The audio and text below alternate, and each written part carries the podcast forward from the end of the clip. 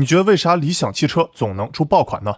之前我听到原因无非是两点：一，理想会搞产品噱头，明明逆向研发汉兰达，却让车主的尊贵感堪比库里南。欢迎您带上库里南一同来试驾。二，理想是个 KOL，很会搞营销。但我认为这两点都只是表象，其实大家忽视了最重要的一点：理想汽车的组织能力。那今天我就从三个方面讲讲组织能力为啥重要，组织能力解决啥问题，理想汽车的组织能力强在哪？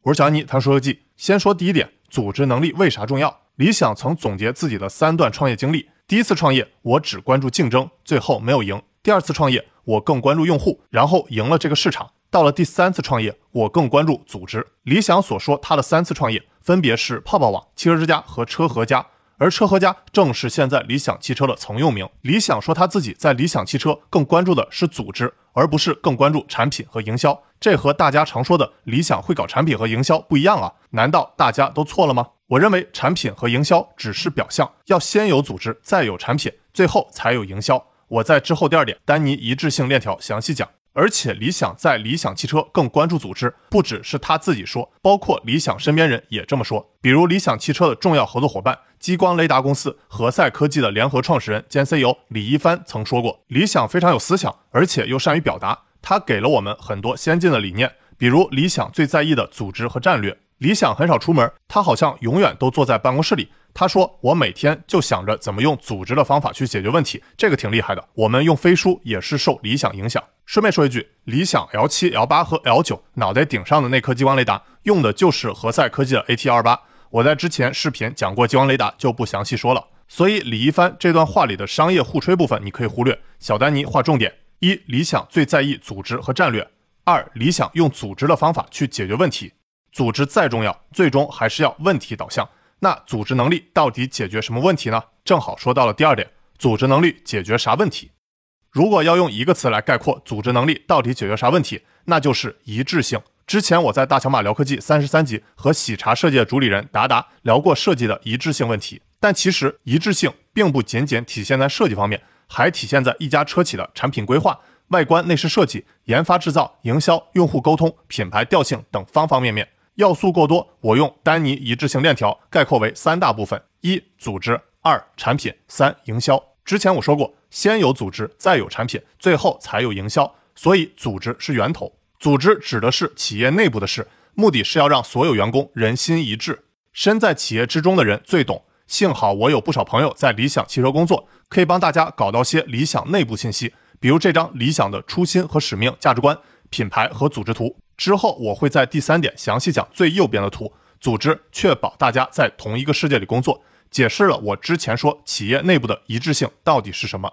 而营销指的是企业外部的事，目的是让销售和用户感觉卖点一致。那你认为理想汽车的卖点是什么呢？欢迎你把答案打在公屏上。之前我在小丹尼知识星球里写过，理想的发布会值得作为案例学习。绝大多数车企喜欢在发布会上一个个读亮点、读参数。而理想的发布会逻辑更清晰。如果你能想到理想汽车的卖点是面向家庭用户、奶爸车，那就说明理想营销的一致性做得成功了。连接组织和营销的沟通桥梁就是产品，目的是让大家实际体验感觉功能一致。请大家特别注意，功能一致并不代表功能多。有些车让人感觉创新功能很多，一会儿来个女王座椅，整个香氛；一会儿再来个座椅震动酥麻，车机花里胡哨。但你就是不知道他的目标客户是谁，啥都想给，就等于啥都没给。所以大家表面上看到产品和营销的混乱，扒到根源其实是组织的混乱。各个部门心里都盘算自己的小九九，员工心没往一处想，力没往一处使，缺乏一致性，最终结果就是搞出来个四不像。你可以不喜欢理想本人，你也可能不是理想汽车的目标用户群。就像我也不是理想汽车的车主，但理想汽车的一致性做的确实值得称赞。而且理想汽车的目标用户群定义非常明确和具体，就是奶爸车、家庭车，不像很多车企喜欢定义自己的用户群是年轻时尚人群。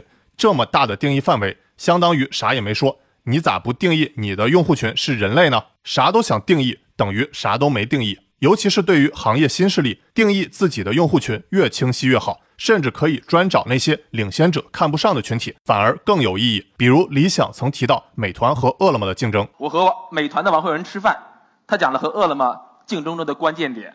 他夸奖对手有一支非常优秀的团队，产品好、服务好、运营好。美团在最初的竞争中处于非常严重的劣势，但是当时饿了么只经营了头部的十二个城市，没有任何扩张的想法。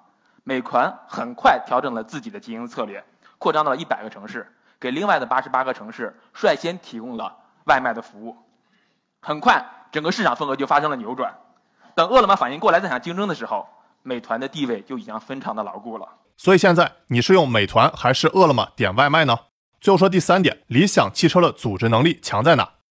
我从实和虚两方面来讲，请注意，我这里所说的虚，并不是代表没有意义的。比如我在上集讲保时捷品牌，其实也包括了虚，一个使命和一个定位也非常重要。感兴趣可以去翻。先说理想汽车组织的实，说白了就是理想非常擅长学习和使用各种组织工具。比如向成熟的组织最佳实践致敬，包括 TBP 丰田工作法和 IPD 华为集成系统开发。所以下回你别光说理想汽车致敬汉兰达了，其实人家还致敬了 TBP 丰田工作法。你也别光说华为问界致敬理想的增程式了，其实最早理想还致敬 IPD 华为集成系统开发。大家互相学习，共同进步嘛。我们都是遥遥领先的。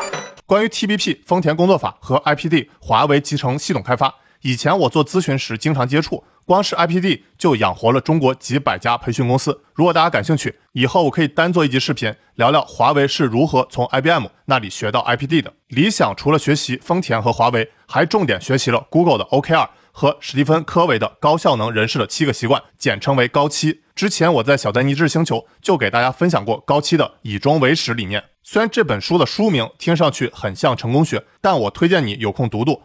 我知道很多互联网大厂培训都拿高七这本书作为教材，就像你上学期间的高数教材一样。在理想汽车内部，就希望自己员工至少是个成年人，而成年人的定义是主动积极、以终为始、要事第一，就是来自高七这本书。你觉得你自己是个成年人吗？如果在理想的定义里，你就不一定是成年人。他认为中国的教育体系不培养成年人，这是亚马逊在中国输给阿里的原因。亚马逊在中国招不到很多成年人，而阿里的培训体系培养出了成年人，所以理想也希望在理想汽车培养出使命驱动的成年人员工。你觉得他这逻辑说得通吗？理想汽车除了学习丰田、华为、Google 和高七这些经典组织工具，还与时俱进使用现代互联网工具，比如飞书。其实我们公司自己也在用飞书，有一说一，确实很好用，有我当年用 Google Docs 那感觉。可以说，理想汽车是站在巨人的肩膀上，自己还发明了一套组织理念和理想工作法。背后逻辑其实是理想在飞书组织未来式活动上分享的这个四类组织模型图。简单来说，就是车行业已经发生巨大变化。传统燃油车是工业组织，讲究的是计划、流程和控制。那传统燃油车对应了模型的左下角，组织向内收敛，外部环境相对可控，供应链和制造尤其重要，叫工业型组织。而到了智能电动车时代，需要智能组织，讲究的是快速又准确的感知、决策、执行和反馈，对应了模型的右上角，组织需要向外开放，才能适应复杂又不可控的环境。自动驾驶和生态才是未来，需要共创型组织。现在的绝大多数电动车公司只能算模型的左上角，电动车加软件系统型组织。传统的互联网公司指的是模型的右下角，互联网加服务的赋能型组织。理想认为，最终能成功跑出来、成长为千亿美金市值的公司，都会发展为右上角的智能组织，或叫共创型组织。就像今日头条变成字节跳动，Apple Computer 变成 Apple。到了这个阶段，大家会发现战略已经基本上没有办法做了，战略只能从下至上迸发出来，靠计划、靠规划已经很难了。那理想汽车战略部高级总监张辉也说过，我们对字节有一个判断，它的创造力、创新能力是非常强的。字节内部很多创新是自下而上涌现出来的，而不是自上而下规划出来的。这回你应该搞懂为啥理想汽车内部特别推崇飞书的原因了吧？其实这张理想的四类组织模型图也并不是完全从头开始原创，而是理想从阿里那里偷师学艺。熟悉理想都知道，他在二零一九年报名了阿里的湖畔大学，在那里他就和阿里集团学术委员会主席、湖畔教育长曾明讨论组织和战略。当时曾明在湖畔大学给理想画了一张组织四象限图，理想又回去参考这套体系，创立自己的理想汽车战略分析法。顺便说一句。我认为现在湖畔大学现在叫湖畔创研中心停止招生太可惜了。我看有很多人，甚至连北大教授都把湖畔大学简单归类为谋求赚钱的机器和有钱人的朋友圈。我认为这种说法太扯淡了啊，缺乏基本的商业常识。如果按他这种说法，斯坦福的杰出校友会也是所谓的谋求赚钱的机器和有钱人的朋友圈了。我认为湖畔的停止招生就是中国商业界的一大损失。虽然湖畔出现过孙哥那种荒唐校友，但不能完全否认湖畔的重要价值。虽然我自己还没资格上湖畔，但我从湖畔露出的资料中受益良多，是难得的商业实战学习资料，跟学校里教的完全不同。推荐大家有空也看看。总而言之，我相信理想不仅在湖畔学到了阿里的组织思想，还有阿里的企业文化。我在年轻人的商业和价值投资课里，不仅一次推崇过阿里的企业文化，哪怕当时阿里顶着巨大的舆论压力，我仍然坚持认为阿里的企业文化是中国企业中数一数二的。最后，当理想汽车学完了丰田、华为、Google、字节、阿里等巨头，如果让我再推荐一家公司让理想汽车去学习，那就是苹果。我相信理想汽车已经在学苹果了。从 L 九、L 八、L 七这几款车型的命名和零部件复用程度来看，深得库存克星的精髓。希望以后理想汽车别瞎学苹果，到时候连加充装都不免费赠送了啊！甚至再搞个 Lightning 充电口。那可就太傻了。我建议理想汽车多学学苹果是如何在早期建立自己的企业文化的。借用段永平在雪球上所写，建议把过去十多年的苹果发布会都看一下，看完也许能够帮助你明白苹果的创新是建立在什么基础之上的。之后我也会在小丹尼知识星球跟大家分享苹果的企业文化到底强在哪。这也是大家经常忽视苹果厉害的一点，也是为什么哪怕乔布斯去世，苹果设计灵魂人物 Johnny Ive 离职，库克时代的苹果仍然能保持创新、持续高速增长的重要原因。如果你认为本期视频对你有帮助，别忘了帮我点赞关注。我是小妮谈说记，Tax Never Die，我们下期再见。